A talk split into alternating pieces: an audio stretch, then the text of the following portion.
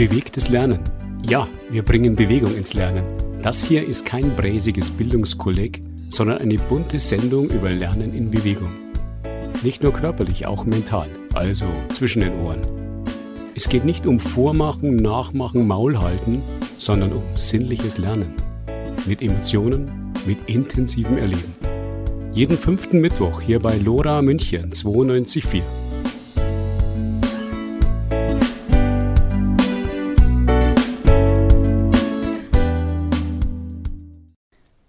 Herzlich willkommen zur Sendung Bewegtes Lernen. Wir berichten heute über Bayerns beste Gipfelstürmer, ein soziales Projekt für Jugendliche mit und ohne Einschränkungen, bei dem gemeinsames Klettern im Mittelpunkt steht. Der Kongress Erleben und Lernen, der in Augsburg organisiert wurde und dieses Jahr online stattfand, ist unser zweites großes Thema. Wir nehmen dieses Szenetreffen zum Anlass, auf die Erlebnispädagogik zu schauen, retrospektiv, aber auch in die Zukunft gerichtet. Wie in fast jeder Sendung Bewegtes Lernen kommt auch Xaver Stich mit seiner etwas abseitigen Kolumne zu Wort. Wir starten also mit Bayerns besten Gipfelstürmern. Unter dieser Headline verbirgt sich ein äußerst engagiertes Projekt, in der behinderte und nicht behinderte Kinder und Jugendliche, junge Geflüchtete und Kids aus sozialen Brennpunkten miteinander klettern. Ort des Geschehens ist Heaven's Gate im Kunstpark Ost. Heaven's Gate der Name passt gut, denn man muss erst an staubigen Baustellen vorbei, bevor man in die wirklich beeindruckende Kletterlandschaft mit diversen Hallen und Türmen eintritt. Wir sind verabredet mit Uli Dittrich und Nora Wildenauer. Uli, die das Projekt leitet, erklärt uns die Geschichte und das Konzept der Gipfelstürmerinnen. Bayerns beste Gipfelstürmer und die IG Klettern haben im Juli 2000 21 die Kletterhalle, die alte Heaven's Gate Kletterhalle wieder neu eröffnet. Jetzt ist sie barrierefrei und schon ziemlich weit fortgeschritten in der Bearbeitung. Das Heaven's Gate gibt es seit 1998 und seit 2014 gibt es das Projekt Bayerns beste Gipfelstürmer. Das ist ein inklusives Kletterprojekt für Kinder, Jugendliche und junge Erwachsene mit unterschiedlichen Behinderungen, für Krebskranke oder Kinder und Jugendliche mit lebensverkürzenden Erkrankungen oder Trauernde für Geschwisterkinder aus den beiden Gruppen, für sozial Benachteiligte und für junge Geflüchtete. Für junge Geflüchtete haben wir den Schwerpunkt Geflüchtete Mädels und Frauen, aber es ist für alle offen. Das Projekt ist über Aktion Mensch finanziert worden. Das war so eine Anschubfinanzierung die ersten drei Jahre. Und dann haben wir eine Verlängerung nochmal drei Jahre bekommen mit dem Schwerpunkt junge Geflüchtete. Da kamen ja sehr viele. Und jetzt versuchen wir gerade so nach und nach uns auf eigene Beine zu stellen, was ziemlich schwierig ist, weil die Finanzierung nach wie vor sehr angespannt ist. Nicht nur wegen am Bau, sondern vor allen Dingen auch für uns die Personalkosten und die Teilnehmerbeiträge, weil unsere Zielgruppen weitgehend nicht so viel Geld haben, dass sie das alles so zahlen, was sie zahlen sollten. Ich habe euch ja vor vier Jahren schon mal besucht und zwar noch in den alten Hallen und den alten Türmen von Pfanni war bekannt unter dem Stichwort die Pfanni-Türme hier im Kunstpark Ost. Es hat sich ja einiges geändert. Vielleicht kannst du ein bisschen beschreiben, in welchem Gebäude wir jetzt hier sind, wie das Ganze so ausschaut. Also wir sind hier in den Kartoffelpulver-Silos von Pfanni. Hier wurde das Kartoffelpulver gelagert. Irgendwann haben die aufgehört und dann wusste man nicht, was mit den Türmen machen. Zeitgleich hatte sich der Verein gegründet und verzweifelt nach Räumen gesucht, die man beklettern kann. Also wir hatten immer schon die Klettertürme, die sind wir von Anfang an beklettert, 30 Meter. Und das haben auch alle, viele unserer Teilnehmer haben es auch hochgeschafft. Auch Menschen, denen man es nie zugetraut hätte, die sind auch 30 Meter hochgeklettert. Man kann sich gut vorstellen, was das für ein Gefühl ist, wenn jemand, der kaum laufen kann, so eine Wand hochgeht, auf 30 Meter oben ist und nebendran schwitzt und keucht irgend so ein Vollsportler an und kommt auch nur oben an. Mehr schafft er auch nicht und die dann wieder runterkommen. Beide haben ein breites Grinsen im Gesicht. Das ist auch die Kernaufgabe von dem, was wir machen, dass wir Raum schaffen, dass unsere Zielgruppen hier Teil sind von allen. Wir haben einen großen Boulderbereich, da bouldern Jugendliche und junge Erwachsene viele, von unseren eher wenig, weil Bouldern ein ungesichertes Klettern ist, zwar schon auf Fallschutzboden, aber man muss gut abspringen können und unsere können viele das nicht so gut. Wir gehen eher ans Seil, mag ich auch lieber. Nora ist bei uns noch in der Runde. Nora, wie bist du zu den Gipfelstürmern gekommen und was ist so deine Aufgabe hier? Ja, ich bin seit circa eineinhalb Jahren bei den Gipfelstürmern. war davor in der offenen Kinder- und Jugendarbeit und in der Projektkoordination für ein bayernweites feministisches Projekt, was mit geflüchteten Mädchen und jungen Frauen gearbeitet hat. Und habe jetzt auch bei den Gipfelstürmern so ein bisschen eine zweigeteilte Stelle. Zum einen bin ich zuständig für Mädchenarbeit und Diversität, zum Beispiel eben auch wieder für die Mädchen und jungen Frauen mit Fluchtgeschichte. Und zum anderen koordiniere ich unser neues Projekt. Das neue Projekt heißt Climb All. Das ist ein inklusives Bildungsprojekt, in dem wir, also wir, die Gipfelstürmer, unsere Expertise so ein bisschen weitergeben, weil wir gerne deutschlandweit hätten, dass mehr inklusive Klettergruppen ins Leben gerufen werden und dass viele Hallen und Vereine sich weiter öffnen für die großgedachte Inklusion. Und deswegen bilden wir zusammen mit den Naturfreunden Deutschland KlettertrainerInnen aus zu C-Trainern Sportklettern Inklusion. Braucht man da irgendwelche Genehmigungen, irgendwelche Lizenzen? Dürft ihr das selber machen? Ist das denn von den Naturfreunden zertifiziert? Genau, also die Zertifizierung dürfen wir selber nicht ausstellen. Deswegen haben wir eben auch die Kooperation mit den Naturfreunden. Natürlich musst du, wenn du jetzt jemandem was beibringen willst, dann macht es ja auch Sinn, wenn du das selber schon kannst. Deswegen alles, was so mit Klettertechnik, sicherheitsrelevanten Sachen äh, zu tun haben, haben wir Leute, die selber einen C-Trainerschein schon haben oder auch einen B-Trainerschein. Was noch ein großer Teil ist auch äh, bei diesem Projekt ist, dass nicht nur wir jetzt als Mitarbeiterinnen diesen Lehrgang gestalten, sondern dass unsere Zielgruppen, also unsere Jugendlichen, mit einbezogen werden. Die gestalten den Lehrgang inhaltlich mit. Zum einen, weil sie halt entscheiden, was wichtig ist.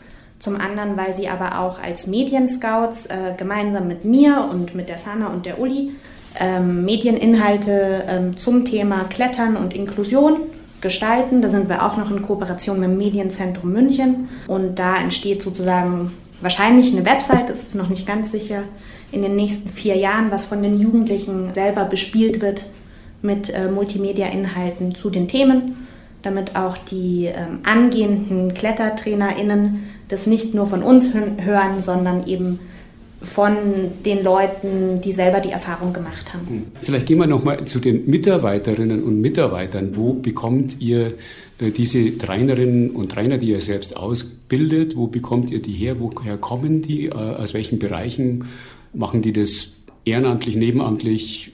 Also wir haben Trainer, die haben alle eine Trainerlizenz und all unsere Trainer, die wir für die Gipfelstürme anstellen oder die für uns Gruppen leiten, sind entweder Pädagogen oder kommen aus dem pädagogischen Bereich und haben zusätzlich den Klettertrainerschein oder sie kommen aus den Zielgruppen und haben den Klettertrainerschein. Am besten ist es festzumachen bei jungen Geflüchteten. Wir haben zwei Trainer, die waren als Teilnehmer, als sie gerade mal sechs Wochen in Deutschland waren, kamen die zu uns dann haben die bei uns das Klettern gelernt und im Verein angedockt. Dann waren sie als Ehrenamtliche ein Jahr dabei. Und wer ein Jahr ehrenamtlich unterstützt in den Gruppen, bekommt von uns den Trainerschein bezahlt. Die haben den Trainerschein gemacht und haben jetzt selber Klettergruppen. Das ist natürlich super, wenn die das machen, weil die Barriere oder die Schwelle für andere junge Geflüchtete zu kommen viel niedriger ist, wenn jemand da ist, der aus der eigenen Zielgruppe kommt. Und das ist ein sehr schönes Miteinander auf diese Weise. Sehr eindrucksvoll. Gehen wir doch nochmal zu den Zielgruppen. Ihr habt sicher Kooperationen mit Schulen, mit äh, Behinderteneinrichtungen und, und, und. Also wir haben viele Gruppen mit Kindern und Jugendlichen mit geistiger Behinderung oder geistiger und mehrfacher Behinderung. Das ist nie so ganz abtrennbar.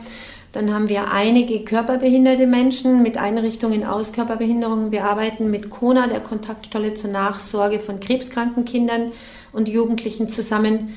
Wir haben mehrere Montessori-Schulen und Waldorfschulen, mit denen wir zusammenarbeiten. Die Grund- und Mittelschule an der Hochstraße ist ein Kooperationspartner, die ja auch ein sehr gemischtes Klientel haben, um die hier anzuleiten. Aus all den Gruppen kommen zum Klettern und sind Teilnehmer, die können aber auch Scouts werden, wenn die schon eine Zeit lang geklettert sind und sicher sind in dem, was sie tun können alle Scouts werden, auch Menschen mit geistiger Behinderung. Und Menschen mit geistiger Behinderung sind ja keine homogene Gruppe und alle schwerst mehrfach behindert. Also es gibt auch sehr viele, die sehr gut alltagsfit sind und die dann auch, so entwickeln wir das gerade, zumindest Co-Trainer, wenn nicht auch irgendwann Trainer werden können. Und so machen wir das mit allen Jugendlichen. Die sollen für sich selber reden und die sollen für sich selber in die Gänge kommen und ihre eigenen Interessen umsetzen. Und da sind wir gerade auch sehr hinterher, dass wir eine inklusive Jugendabteilung hinbekommen. dass wir also alle durcheinander gemischt miteinander ins Tun bringen. Wir haben ja viele Kinder und Jugendliche, die hier in ganz regulären betreuten Klettergruppen klettern, die keine Behinderung haben oder die keine nicht zu unseren Zielgruppen gehören. Aber die sollen ja natürlich auch Teil der Jugendgruppe werden oder der Jugendabteilung werden und die sollen ja auch mit unseren Leuten zusammen klettern oder gemeinsam Aktionen machen. Da fängt die Inklusion an oder da findet statt im ganz normalen Alltag. Wir sind ja vorher schon gemeinsam jetzt hier durch äh, die verschiedenen Räumlichkeiten gegangen und sind dann draufgekommen, dass das eigentlich eine ganz tolle Geschichte ist, dass also auf der einen Seite hier Heaven's Gate als kommerzieller Anbieter von Klettermöglichkeiten und jetzt ihr als Gipfelstürmer dann äh, jetzt eben in Kontakt kommt. Also da ergeben sich ja da ganz spannende Situationen, ne, nehme ich mal an. Da ergeben sich viele spannende Situationen und sehr viele sehr schöne Situationen. Es gibt wenig Möglichkeiten sonst im normalen Alltag, wo man sich so unkompliziert begegnen kann und in seiner ganzen Unterschiedlichkeit mit seinen unterschiedlichen Fähigkeiten und Fertigkeiten so gut und wertschätzend begegnen kann wie beim Klettern. Also Klettern ist schon ein sehr genialer Sport dafür. In unserer Sendung Bewegtes Lernen auf Lora München besuchen wir Bayerns beste Gipfelstürmer. Ein inklusives Kletterprojekt und fragen Uli Dietrich zu den Wirkungen. Was nehmen die Teilnehmenden konkret mit für ihr Leben? Ich kann ein gutes Beispiel beschreiben. Wir hatten jetzt den ersten Lehrgang, den ersten Durchgang von Climb All, von der Trainerfortbildung oder Ausbildung zur inklusiven Klettertrainern. Und da hat eine junge Frau, die bei uns als Teilnehmerin angefangen hat, selber Sozialpädagogin mit der Spastik, die hat dann als Scout bei uns mitgearbeitet, als Scoutine und war als Scoutine mit uns auch auf dem Berg und bei Ausfahrten und in Freizeiten unterwegs hat dann ihren Trainerschein gemacht, nachdem wir sie sehr gepusht haben, sie soll das machen und sie sich das nicht zugetraut hat und erklärt den Trainern, die inklusiv arbeiten, was das Klettern für Menschen mit körperlicher Behinderung bedeutet. Und die hat in der Ausbildung ihren Werdegang dargestellt und hat gesagt, bevor sie mit uns unterwegs war, war sie in ihrem ganzen Leben noch nie auf dem Berg, auch nicht mit der Seilbahn. Und sie ist mit uns auf die Hütte und sie war das allererste Mal, dass sie draußen übernachtet hat. Sie hat noch nie draußen übernachtet und sie ist um 50 Zentimeter gewachsen. Sie hätte im Leben sich nie zugetraut, dass sie sowas selber kann. Und Berg, das hat sowas Heilsames und sowas Selbstbefriedigendes, Heilendes, was so gut tut. Das hat sie am Berg so wahrgenommen für sich. Auch die Gruppe, dass sie Teil der Gruppe ist. Die Gruppe waren die Scouts. Das war eine Fortbildung für lauter Scouts, mit denen wir am Berg waren. Als wir wieder runtergegangen sind, war es sehr steil und dann haben wir sie in so einen Jogger gesetzt, in so einen Reha-Wagen und haben dann lauter Wandschlingen hingemacht, damit wir sie gut runterbekommen. Ich hätte den Mut nicht gehabt, mich da reinzusetzen. Und sie war sehr, sehr froh und glücklich, dass sie die Hilfe, die sie braucht, bekommt, dass sie trotzdem als ganzer voller Mensch dabei ist. Die Behinderung ist ein Teil von den Menschen, aber das macht ja nicht einen Menschen aus. Das ist ja nur ein kleiner Teil. Und ich fand es sehr ergreifend, wie sie das dargestellt hat. Mir ist nochmal aufgegangen, dass das ja alle trifft. Egal, ob das eine geistige oder eine körperliche Behinderung ist, ob ich eine Fluchtgeschichte habe oder ob ich meine Geschwister verloren habe oder ob ich selbst Krebs hatte. Ich muss das Leben greifen, wie es ist. Ich habe ja nur das eine. Ich kann ja nicht übermorgen beschließen, ich tausche. Und das ist das, was wir anbieten wollen, dass es einfach normal ist, gemeinsam unterwegs zu sein, wertschätzend. Wo sind denn die Grenzen? Gibt es Grenzen und äh, habt ihr vielleicht irgendwie Beispiele, äh, wo jemand klettert und auch Erfolge hat, obwohl er eigentlich sehr, sehr stark eingeschränkt ist? Das Hauptmotto heißt, geht nicht, gibt's nicht. Also wir probieren alles aus. Und wenn sich jemand selber zutraut, dann probieren wir es sowieso. Wir hatten noch nie Menschen, die beatmet sind. Da bräuchte ich jemanden, der da Erfahrung hat und der sich das auch selber zutraut. Also da hätte ich zu viel Angst, dass auch was schief geht. Ansonsten, glaube ich, kann ich mir gerade gar nichts vorstellen, was gar nicht geht. Es muss ja niemand 30 Meter hochklettern. Es langt ja schon mal, wenn man mal drei Meter oder fünf Meter probiert. Mhm. Ich meine, so Schicksalsschläge, egal welches ist, ist für jeden schwer zu verarbeiten. Aber umso wichtiger ist, dass man Raum hat, wo man trotzdem sein kann und wo das Leben normal oder relativ normal auch weitergehen kann. Also ich kann nicht entscheiden für jemand und sagen, nee, du darfst nicht noch ein Beispiel auf Lager, äh, wo jemand klettert und man sich gar nicht vorstellen kann, dass der auch nur 10 cm sich nach oben bewegt? Also ich glaube, du hast es gerade schon gesagt, die 10 cm, das ist für mich das Spannende beim Klettern, dass es gar nicht so sehr darauf ankommt, sich mit anderen zu vergleichen, sondern dass es eigentlich immer um die Person selbst geht und dass es Klettern ein wahnsinnig starkes Werkzeug ist in der Persönlichkeitsentwicklung, darin jemanden zu bestärken, darin Erfolge zu feiern. Und das kann wirklich sein, dass jemand im Rollstuhl sitzt, uns dann aber schafft, vielleicht mit Unterstützung, vielleicht auch ohne, einfach nur mal den Fuß 10 cm hochzuheben und an die Wand zu bringen. Das ist für mich eigentlich das Spannende. Ja, wir hatten einmal in der, aus der Krebskindergruppe einen Jugendlichen, der hatte Knochenkrebs und der ist ähm, gekommen, war operiert und kam dann wieder, hatte dann eine Schiene, um sein Schienbein zu verstärken. Dann war er wieder eine Zeit lang weg. Dann wussten wir, ah, er hat ein Rezidiv. Dann war der Unterschenkel weg. Dann hat es eine Zeit lang gedauert, dann kam er wieder, dann hat er wieder eine Schiene am anderen Bein gehabt und eine halbe künstliche Hüfte.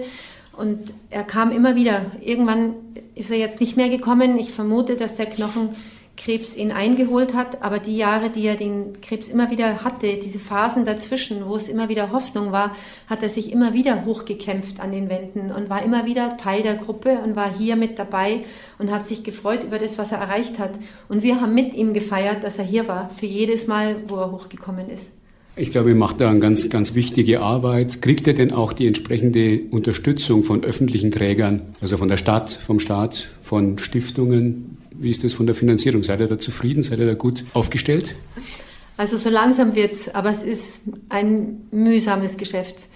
Wir haben von Aktion Mensch eben die Förderung gehabt, die ersten sechs Jahre, also zweimal drei Jahre und jetzt nochmal vier Jahre für den Lehrgang. Wir müssen da aber immer 30 Prozent Co-Mittel auftreiben. Große Unterstützung ist immer noch die Katharina Witt Stiftung, die uns sehr unkompliziert immer wieder unterstützt hat über die Jahre. Und dann haben wir viele, viele, viele kleine Stiftungen. Der SZ Adventskalender ermöglicht uns die Bezahlung der Scouts. Die Scouts bekommen so eine Aufwandspauschale als Anerkennung dafür, dass sie uns unterstützen was sehr viel wert ist, vor allen Dingen für die Menschen mit Behinderung, wenn die Scouts sind, dass die dafür genau die gleiche Anerkennung bekommen wie alle anderen. Wir haben viele kleine Stiftungen. Wir bekommen seit 2018 eine Fehlbedarfsfinanzierung über die Stadt. Das ist so eine Dreiviertelstelle, die damit finanziert wird.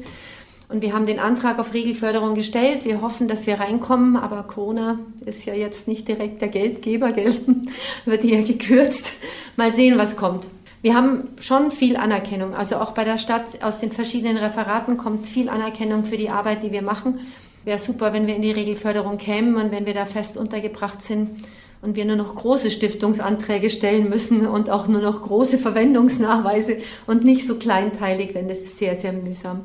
Die öffentliche Unterstützung, die ist da, aber es gibt immer wieder Probleme auch mit der Förderung. Ja, ein ganz wesentliches Problem ist, wie wir Projektgelder, die wir bewilligt bekommen, auch umsetzen können bei unseren speziellen Zielgruppen. So ein Beispiel hätte ich da. Wir bekommen über den deutschen Sportjugend vom BAMF Geld, um BAMF ist Bundesamt für Migration und Flucht, um mit jungen geflüchteten Frauen, die frisch hier sind oder relativ frisch hier sind, erlebnispädagogisch zu arbeiten, um die zu integrieren. Das haben wir da ein Wochenende organisiert und wollten mit denen einmal Skifahren, einmal zelten, also so Kontakte anbahnen, Beziehungen anbahnen und haben uns junge Frauen aus einer Unterkunft gesucht, die gern mitmachen wollten, die voller Begeisterung waren. Wir hatten erst einen Radkurs mit denen und kannten die dann auch schon. Die durften dann nicht mit, weil sie mit äh, die Verlassenserlaubnis äh, von der Stadt, vom BAMF nicht bekommen haben, die Stadt zu verlassen. Jetzt haben wir Geld für die Zielgruppe, können es aber nicht ausgeben, weil die nicht mitkommen dürfen mit uns an anderer Stelle. Das ist absurd. Und du hast sicher dann irgendwie telefonisch nachgefragt. Ist da was rausgekommen dabei? Ja, wir haben persönlich und telefonisch nachgefragt, sowohl bei unseren Frauen als auch bei den Sachbearbeitern. Die Frauen haben zum Teil vier Stunden dort gewartet auf dem Amt, bis sie überhaupt mal dran kamen, um dann mündlich verabschiedet zu werden. Nee, wir sind doch hier kein Ponyhof. Das geht doch nicht, kann ja nicht jeder machen, was er will und sie können nicht mit. Als ich dann rückgefragt habe und rauskriegen wollte, erstens, welche Sachbearbeiterin es war und dann die richtige Sachbearbeiterin dran hatte, sagt die zu mir, sie hätte gerne ein Aktenzeichen, sonst kann sie mir keine Auskunft geben. Und als ich ihr gesagt habe, sie wissen ganz genau, dass sie gar kein Aktenzeichen haben, weil sie haben das mündlich abgelehnt, hat sie aufgelegt. Soweit zum Bundesamt für Migration und Flucht in München und in Nürnberg. Wer möchte, dass neben Staats- und Kommerzfunk eine demokratische Medienalternative für den Raum München bestehen bleibt, muss heute etwas dafür tun und nicht erst dann, wenn es schon zu spät ist. Werden Sie Mitglied im LoRa Förderverein für nur 60 Euro im Jahr oder spenden Sie uns. Mehr Infos unter www.lora924.de oder 089 480 2851. www.lora924.de oder 089 480 2851. Wir schicken Ihnen gerne Informationsmaterial zu. Freiheit hat ihren Preis. ErlebnispädagogInnen treffen sich alle zwei Jahre in Augsburg zum Kongress Erleben und Lernen. Und das schon seit Mitte der 1990er Jahre. In den Kongressen 1998 und 2000 hießen Forums und Workshop-Themen zum Beispiel Leadership, emotionale Intelligenz, Management. Das sind mehr oder weniger abstrakte Begriffe. Beim diesjährigen Kongress wurde aufgerufen zu Klima, Nachhaltigkeit, Bürgerbeteiligung, Zivilcourage, Individuum und Gemeinschaft, gesellschaftliche Transformation. Kann man daraus ableiten, dass die Erlebnispädagogik politischer wird? Die Frage geht an Werner Michel, einer der Initiatoren und wenn man so will, der Nukleus des Kongresses. Ich glaube schon, dass es bewusster wird den Menschen, der Auftrag, dass wir auch äh, Leute vorbereiten für unsere Gesellschaft, für die Demokratie. Das ist bewusster geworden, glaube ich. So in der Frühzeit, so vor 25 Jahren oder 30 Jahren, hat man auch gute Sachen gemacht. Es war damals oft eine Mischung zwischen Freizeit und Erlebnispädagogik. Das ist äh, für mich keine Wertung, ob das Freizeit oder Erlebnis ist. Äh, es ist nur was anderes eigentlich. Ja. Und jetzt glaube ich, so gibt es eine ganz neue, junge Generation von Erlebnispädagoginnen und Pädagogen, die sind einfach total fit. Die, die, die, von der Clique Was meinen wir da fit? Also körperlich fit? Nee, ich meine geistig fit, in, in der Sache fit. Das sind junge Leute, die in der Hochschule sich interessieren für die Erlebnispädagogik, bei mehreren Trägern ein Praktikum machen, sind oft auch sehr sportlich. Wir waren ja ein kleines Grüppchen damals, mehr oder weniger, kann man sagen. Ja. Ein kleines, wildes, anarchisches Grüppchen eigentlich. Ne. Was jetzt für eine Power da ist, das ist wirklich eine große Freude, muss ich sagen. Also die sind einfach viel bewusster drauf und haben klare pädagogische Ziele wie wir. Und es hat sich etabliert auch, muss man sagen. Mhm. Wir waren ja einfach so die Pioniere, die ein bisschen so rumgestochert haben.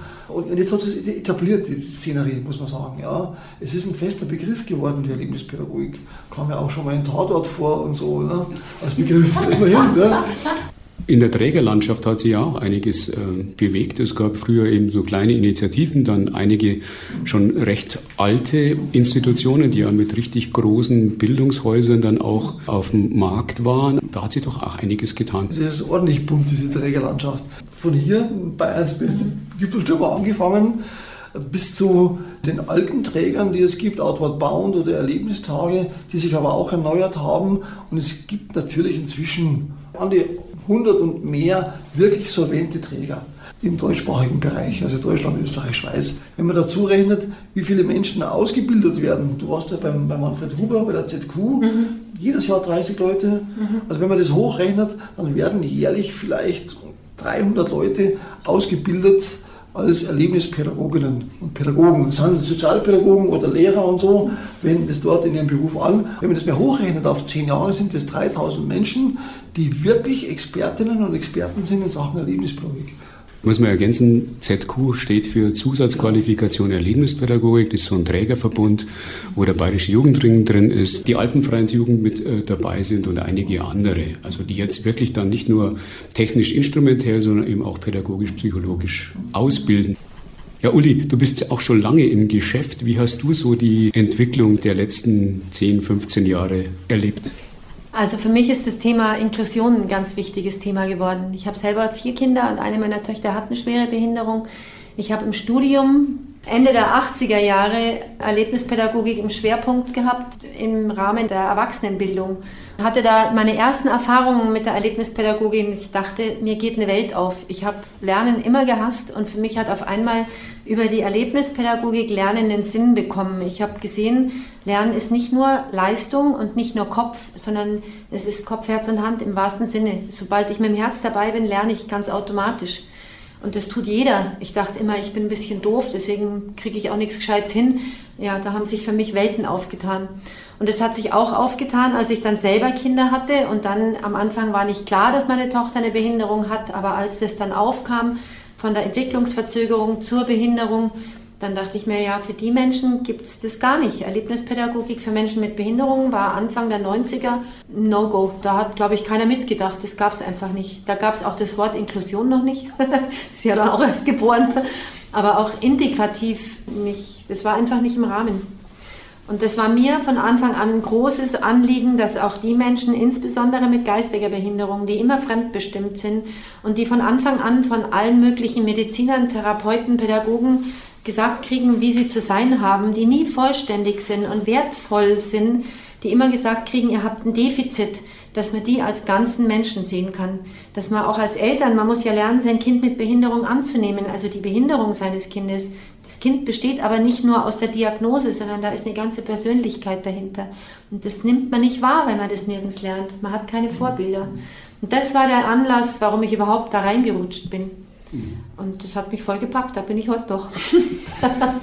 Ihr habt ja immer auch Keynote-Speaker, also meistens Leute aus der Wissenschaft, aus unterschiedlichen Bereichen. Also zunächst muss man sagen, der erste Redner, Professor, oder hat drei Doktorentitel, ne? Doktor, Doktor, Doktor Radermacher, schon ein ganz spannender Mann, der also auch mit dabei ist beim Club of Rome, der die Regierung beraten hat, hat schon was zu sagen, finde ich.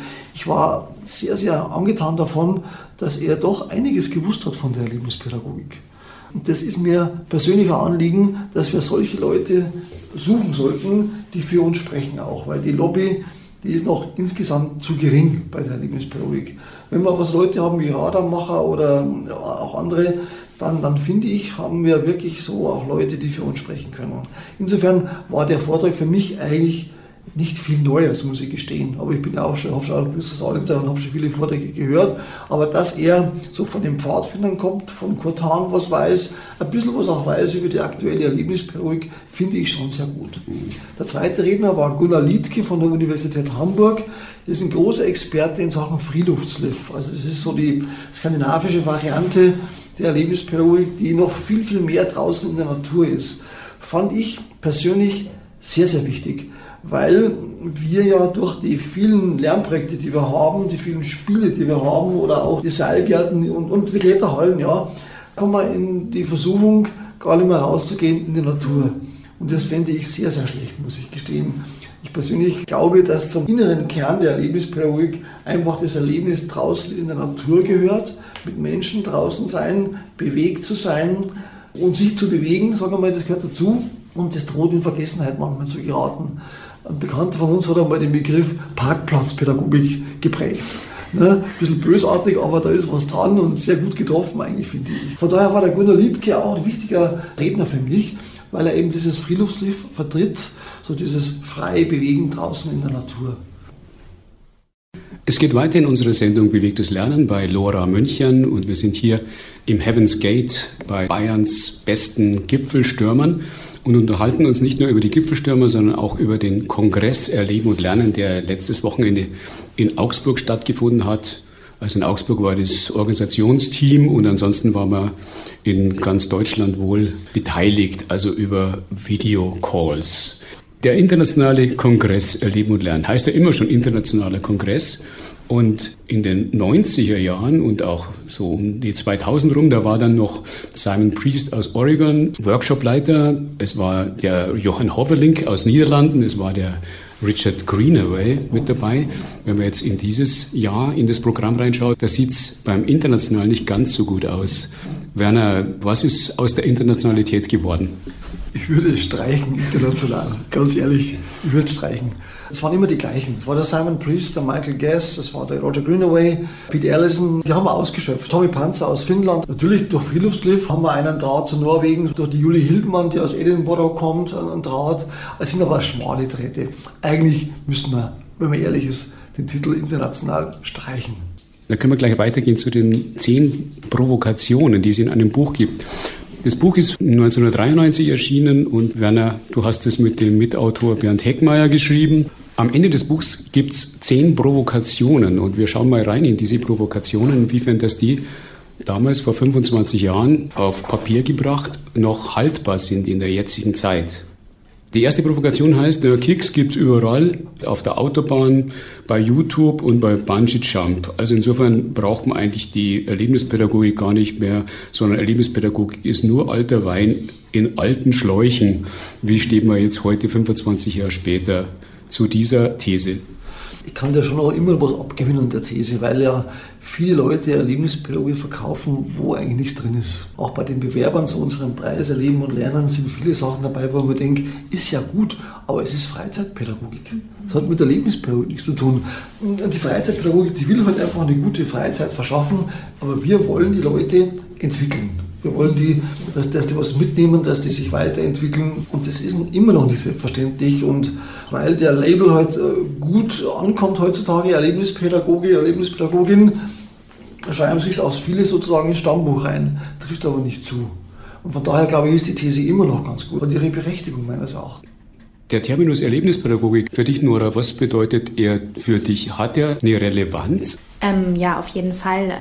Ich glaube, dass die Verbindung von Erleben und Pädagogik einfach eine wahnsinnig starke ist und dass sich viel aus diesem Erleben an Persönlichkeitsentwicklung, an Weiterentwicklungsmöglichkeiten, an Dingen, die ich lernen kann, aus diesem Erleben herausziehen lässt. Aber das passiert halt nur, wenn es auch pädagogisch irgendwie verpackt ist.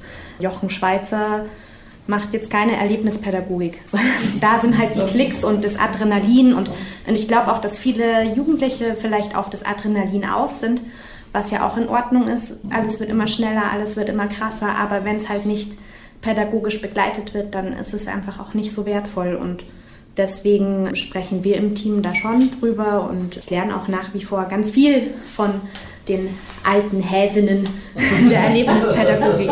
Genau. Kommen wir zur nächsten Provokation. Da heißt es, eine kleine Gruppe von zum Teil abgehobenen und fern jeder Praxis diskutierenden Theoretikern produziert Publikation um Publikation, Klammer auf, wie auch die vorliegende, Klammer zu. Chattet von Tagung zu Tagung und bleibt damit weitgehend unter ihresgleichen. Die Praktiker jedoch sind gutwillig, aber theorieresistent. Ja, es ist eine Provokation. Das trifft mehrfach nicht mehr zu. Nehmen wir mal die, die Ebene der jungen Erlebnispädagoginnen und Pädagogen her. Die wachsen ganz anders auf wie wir. Die haben ein Studium hinter sich gebracht. Im Glücksfall können sie auch gut schreiben. Und in der Zeitschrift, die ich mit herausgebe, in der Erleben und Lernen, gibt es so viele junge Menschen, die einfach fit sind. Die wichtige Bücher gelesen haben, nicht nur erlebnispädagogische, sondern auch soziologische, die also wirklich eine, ein Paket an Bildung mitbringen. Das betrifft sowohl die Theoretiker als auch die Praktiker. Die haben sich angenähert. In einer These wird behauptet, dass die Hochschulen und Universitäten die Erlebnispädagogik dann, also in 10, 20 Jahren, fest im Programm haben würden. Damals war das noch nicht so. Hat sich da die Erlebnispädagogik festsetzen können in Curricula? Also die Autoren haben hier eine weise Voraussicht gehabt, offenbar. Es gibt wirklich sehr, sehr viele Hochschulen, vor allem Hochschulen, weniger die Universitäten, aber die Hochschulen, die hochkarätige Programme anbieten. Die Nürnberger sowieso auch, aber auch in Landshut, in Regensburg. Es gibt fast überall, entweder angedockt an das Studium oder auch integriert ins Studium, erlebnispädagogische Weiterbildungen an den Hochschulen. Die These wird stimmen, glaube ich. Auch in München hier gibt es eine ganze Reihe von Hochschullehrerinnen und Lehrern, die wirklich eine Ahnung haben. Das trifft inzwischen zu. Jetzt waren wir die ganze Zeit bei den bayerischen Hochschulen. Schauen wir da mal außerhalb von Bayern Richtung Norden.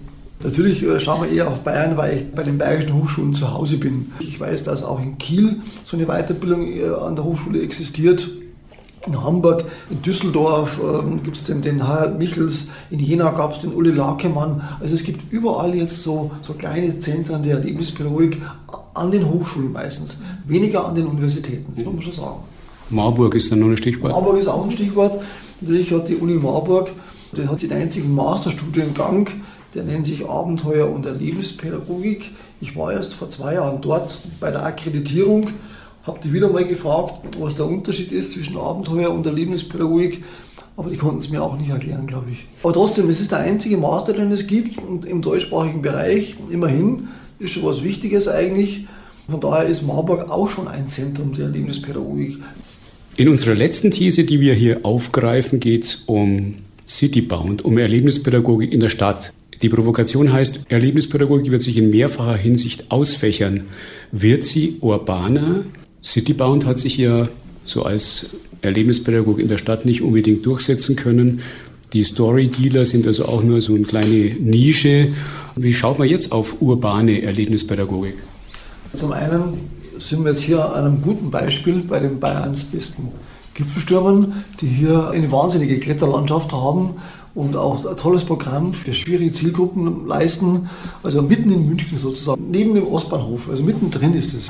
Und es gibt natürlich noch mehr solcher ähnlicher Projekte. In Nürnberg gab es auch einen Hochseilgarten mitten in der Stadt drin. Also von daher ist es auch selbstverständlicher geworden. Früher war es natürlich ein Hype, die Stadt zu entdecken als Erlebnisort. Das war was ganz was Neues. Und die Reste bleiben immer noch bei den Trägern, die sowas machen. Ich weiß es von der Erlebnistage, ich weiß es von Zwerg und Raab, dass die immer wieder Aktionen auch in der Stadt machen. Mhm. Es ist aber nicht mehr so spektakulär wie vor 30 Jahren, als es entdeckt worden ist. Schauen wir in die Zukunft. Wie wird sich die Erlebnispädagogik im Urbanen, aber auch so im Freeluftsliffen, um das nochmal so auf den Punkt zu bringen, was wir so mit Freiluftleben eigentlich nur schlecht übersetzen können. Wie wird sich die Erlebnispädagogik weiterentwickeln? Nora. Also ich denke, dass die Erlebnispädagogik sich ständig weiterentwickeln wird, weil sich ja auch die urbanen Landschaften verändern, die Nutzung des urbanen Raums verändert sich. Es gibt viele Bewegungen von der Stadt aufs Land. Ich wüsste nicht, warum die Erlebnispädagogik Stillstand erfahren sollte. Das Werksviertel Mitte, in dem ja unsere Kletterhalle auch verortet ist, äh, hier gibt es zum Beispiel eine Stadtalm, die ist zwei Häuser weiter, da ist oben auf dem Dach, gibt es Schafe, da wird Milchprodukte werden hergestellt aus Schafsmilch, Parcoursbewegungen, da wird der urbane Raum nochmal ganz anders genutzt und diese Bewegungen sind dann auch wieder höchst politisch. Uli? Es geht ja immer um die Weiterentwicklung, um die persönliche Weiterentwicklung und um die Weiterentwicklung im sozialen Kontext. Und je mehr wir beschränkt werden oder je mehr wir reglementiert werden durch Lehrpläne oder durch Strukturen, Gesetze und sonst was, desto mehr brauchen wir andere Räume, wo wir persönliche Erfahrungen machen können und uns weiterentwickeln können. Man kann sich nicht nach Gesetz entwickeln, sondern nur nach Erfahrungen. Und die Erfahrungen stellen wir in der Erlebnispädagogik bereit. Also das ist da, wo wir einen Raum bieten, wo Menschen zusammenkommen und miteinander ins Tun kommen und in dem Tun lernen. Werner, wie siehst du die Zukunft der Erlebnispädagogik? Gibt es denn noch irgendwie etwas Neues? Natürlich ist es so gewesen, dass ich mir gedacht habe, gibt es noch was Neues eigentlich? Jeder macht den Zauberstab, jeder ist im Seilgarten gewesen und jeder macht das Spinnnetz und so weiter. Ich dachte mir, vorher war es mehr Wucherung wie Wachstum und jetzt habe ich mir gedacht, das ist Stillstand, vor vielleicht 15 Jahren so. Aber ich habe dann bald meine Meinung wieder geändert, denn es gibt wirklich einfach tolle Projekte. Es gibt zum Beispiel auch äh, schöne Sachen wie, wie Sprachenlernen mit Erlebnispädagogik. Also Montana Lingo heißt das Ding. Oder eine gute Bekannte von mir hat ein Buch geschrieben, im Wald kann man mit allem rechnen. Rechenarten im Wald machen, Deutschunterricht ergänzen und so weiter. Also es gibt sehr viele Entwicklungen, sie differenziert sich aus, die Erlebnispädagogik. Das finde ich schon sehr, sehr reizvoll, dass sie jetzt äh, so reinströmt in viele andere Bereiche, dass sie aber ihren Ursprung auch nicht vergisst und dafür sorgen auch die großen Träge wie Outward Bound oder Erlebnistage. Aber diese Ausdifferenzierung zeigt mir, es entwickelt sich alles neu weiter. Und gerade in dem erlebnistherapeutischen Bereich, also im therapeutischen Klettern, die Wollmarshöhe ist eine Klinik, die hat Bogenschießen, haben einen Hochseilgarten, machen tolle Touren mit den Patienten. In diesem erlebnistherapeutischen oder auch heilpädagogischen Bereich tut sich sehr, sehr viel. Und das ist sehr erfreulich, was da passiert. Xaver Stich, unser ständiger Kolumnist, hat sich diesmal die verschiedenen Verkehre der Stadt, sagt man das so, vorgenommen. Was er so schlussfolgert, ist nicht immer ganz ernst zu nehmen. Urteilen Sie selbst. Seit Anfang des Jahres gibt es in München ein Mobilitätsreferat und infolgedessen auch einen eigenen Mobilitätsreferenten. Erfunden hat das die Stadt, als sie noch in Geld schwamm, also vor Corona. Es ging dabei nicht etwa darum, dem naturgemäß trägen Verwaltungsapparat Beine zu machen? Nein, es sollten die verschiedenen Verkehre, ja, so heißen die wirklich, umwelt- und klimagerecht umgebaut werden. In einem dieser eigentlich immer ermüdenden Online-Vorträge, denen man sich als erklärter Netflix-Verweigerer eher notgedrungen hingab, stellte dieser Mobilitätsreferent sein Konzept für die verkehrliche Zukunft vor. Beim Thema Fußverkehr wachte ich plötzlich auf weil ich den Begriff spontan mit Fetischpraktiken assoziierte. Aber dem war nicht so. Es ging um Fußgänger oder korrekt formuliert um Fußgehende. In der an den Vortrag anschließenden Diskussion tauchte die Frage auf, warum der Fußverkehr im Gegensatz zum Radverkehr in den letzten Jahren abnahm. Die verblüffende Antwort des Referenten war, das sei wohl deshalb der Fall, weil vor allem die jungen Menschen nicht mehr so viel in der Stadt unterwegs seien und mehr zu Hause an ihren Endgeräten hängen würden. Diese etwas gewagte Erklärung wurde dann nicht etwa am nächsten Tag durch eine Pressemitteilung des Referats wieder einkassiert. Man kann also davon ausgehen, dass auch nach reiflichen Überlegungen dieser Befund Bestand hat. Wohlgemerkt, der Rückgang passierte vor Corona, hat also nichts mit irgendwelchen Ausgangsbeschränkungen zu tun. Meines Erachtens gibt es aber noch eine andere Erklärung für die rückläufigen Zahlen. Wenn jugendliche Zeitgenossinnen mal ausnahmsweise das Haus verlassen, dann dürfte es für manche einfach uncool sein, einen Fuß vor den anderen zu setzen. Denn es gibt ja so viel mehr Möglichkeiten, von A nach B zu kommen, die als cool durchgehen und dann verinstert, also per Instagram in die Welt verbreitet werden können. Die klare Nummer eins in diesem Jahr ist zweifellos der elektrobetriebene Tretroller, neudeutsch E-Scooter. Als besonders cool gilt es für die NutzerInnen, den Radweg grundsätzlich in falscher Richtung zu befahren und nicht etwa auf den Gehweg auszuweichen, wenn Radfahrende entgegenkommen, wie das eigentlich Usus ist. Eine kleine Renaissance erlebt derzeit eine Spezies, die ihre Skateboards auch bei vorhandenen Radwegen vorzugsweise in der Straßenmitte mit kräftigen Schüben vorwärts treibt. Eine Variation davon bilden die Surf-Skater. Nein, SurfskaterInnen werden da selten gesichtet. Es sind meist schlachsige Jungs, die mit ausufernden Rumpfbewegungen ihre Bretter in Schlangenlinien über Gehsteige scheuchen, wobei zu Fuß gehende wie Slalomstangen umkurvt werden. Der Gipfel der Coolness jedoch ist die Radfahrende, die mit einem Surfboard im Arm oder in einer am Rahmen angebrachten Halterung durch die Großstadt fährt, um dann am Stadtbach die Welle zu reiten. Wobei ganz offensichtlich mehr Surfboards transportiert als geritten werden. Was in den 1980er Jahren das Windsurfboard auf dem Autodach war, ist in 2020ern das Surfbrett unterm Arm oder ans Fahrrad geschnallt. Dem Mobilitätsreferenten jedenfalls kann das nur recht sein, denn anders als die Golfs, Mantas und Unos sind die meisten der neuen coolen Fortbewegungsmittel CO2-neutral. Außer den E-Scootern. Aber die gehören verboten. Die Meinung von Xaver Stich. Und wir haben noch einen kleinen Nachschlag. Dazu fahren wir ins Westend zum multikulturellen Jugendzentrum. Auf dem Bolzplatz daneben sind wir mit Mine Akiyoshi verabredet, die unter dem Motto Kaputt, gelacht eine Reparaturaktion für Kinder und Jugendliche organisiert hat. Man kann hier unter fachkundiger Anleitung zum Beispiel Fahrräder instand setzen, Skateboards reparieren oder aus Elektroschrott Schmuck herstellen. Mine erklärt uns, was das Projekt erreichen will. Die Reparaturinitiative Westen versteht sich als ein nachbarschaftlicher Zusammenschluss von Menschen, die hier in, in Vierteln die Lust auf Reparieren weiterbringen möchte. Und wir haben festgestellt in unseren früheren Editionen, dass relativ wenige Kinder und Jugendlichen teilnehmen. Und deshalb äh, fiel uns diese Idee, lass uns eine Parcours machen, eine Aktion für Kinder und Jugendlichen beziehungsweise für Familien, auch dass die Omas ihre Enkelkinder mitbringen und, äh, und das Lernaspekt und das Probieraspekt im Vordergrund und nicht so sehr das Reparieren an sich. Ne? und das Spielerische hervorgehoben wird. Und deshalb haben wir für diese Aktion drei Künstler eingeladen. Der eine ist der Clown Toni, die andere ist die Künstlerin Paula Pongratz und die Videomacherin und interkulturelle Trainerin und Theaterpädagogin Manuela Serafin. Also all diese drei Personen unterstützen uns heute, also diese Reparaturcafé in ein neues Format, also mehr für Jugendlichen, mehr das Spielerische. Vielleicht kannst du ein bisschen erzählen über diese ganzen Stationen, die jetzt schon aufgebaut mhm. sind. Man sieht Fahrräder, man sieht äh, Skateboards, man sieht hier eine Werkstatt, wo offensichtlich künstlerisch gearbeitet wird.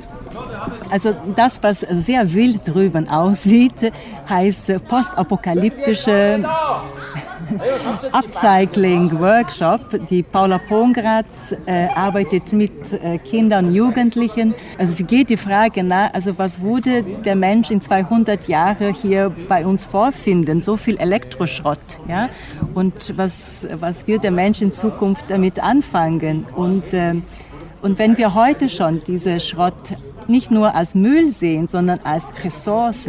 Was entsteht daraus? Also auf eine sehr spielerische Art geht sie mit unserer Konsumgesellschaft und unserer Müllproduktion um. Also das ist eine, eine künstlerische Intervention. Ihr seht, sind ganz viele Kinder da, die spielerisch mit dem Thema Ressourcen lernen, spielen, in Frage stellen. Die andere Station hier, ganz klassisch, es werden gerade zwei Fahrräder repariert. Das ist jetzt im Sommer immer so der Renner. Die Bewegung möchte, dass die Menschen auch empowered werden, also lernen, wie man sich selber helfen kann. Dass die Menschen das nächste Mal vielleicht selber probieren. In der Ausschreibung steht, dass es eine erlebnispädagogische Aktion ist für Kinder und Jugendliche. Vor Jahren habe ich mal eine Führung mitgemacht durch den Deutschen Bundestag und da ist es auch als Erlebnispädagogik bezeichnet worden. Ist es vielleicht ein bisschen hochtrabend, jetzt zu sagen, das ist erlebnispädagogische Aktion? Ja, das ist ganz, ganz hochtrabend. Wir haben das einfach so äh, eher ähm, also unser Motto ist kaputt gelacht. Ja? Also wir improvisieren, wir probieren was aus und äh, irgendwas mussten wir so halt für die Medienleute, so wie du, schreiben damit, äh, um es zu verkaufen. Also und vor allem, es ist das allererste und letzte Mal, dass wir damit wir diesen Künstler ja, hier uns, uns leisten können, nicht nur auf ehrenamtlichen Arbeit, sondern auch finanzielle Unterstützung des Bezirksausschusses. Das ist nochmal eine wichtige Information, dass das Ganze vom Bezirksausschuss dann auch nochmal finanziert worden ist. Also gerade die Künstler wahrscheinlich. Ausschließlich die Künstler, ja, weil wir uns hundertprozentig mit Ehrenamt arbeiten und auch so weiterarbeiten wollen. Äh, wir verstehen uns als eine Selbsthilfeaktion, also eine absolut freiwillige Sache, die Spaß machen. Also die, wir sind Überzeugungstäter. Gerti ist eine Mitstreiterin von Mine beim Repair Café im Westend. Wir fragen sie, warum man im Projekt so viel Wert darauf legt, dass Kinder und Jugendliche Dinge reparieren. Als ich ein kleines Kind war, da hat es noch äh, zum guten Ton gehört, dass man seinen Fahrradreifen selber auswechseln kann und auch flicken kann. Wer das damals nicht konnte, der war äh, ein Top-Loser.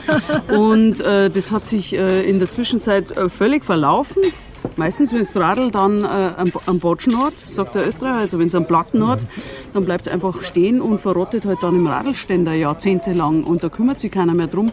Aber das Geld ausgeben, um das irgendwie in einem Radlladen reparieren zu lassen, will man dann auch nicht aufbringen. Und äh, das soll halt motivieren, sich das einmal vom Profi zeigen zu lassen, wie man einen Schlauch runter macht. Und äh, insofern, wenn da ein paar vorbeikommen und sich hier inspirieren lassen, dann haben wir die Aufgabe schon erfüllt. Wenn es überall gesagt wird, es ist kaputt, okay, dann kauft ihr ein neues. Also wo sollen sie einfach diese Vorbilder haben? Unser Anspruch ist, aha, man kann mit kaputten Sachen kreativ umgehen. Also nicht nur reparieren, sondern auch daraus lernen, ja, etwas, was nicht geht, auseinanderzubauen. Auseinanderzubauen ist das Stichwort, das zur postapokalyptischen Kunstproduktion von Paula Pongratz führt. Ihre Werkstatt verfügt über eine Fülle an allen denkbaren Materialien, aus denen sie mit den Kids Schmuck herstellt.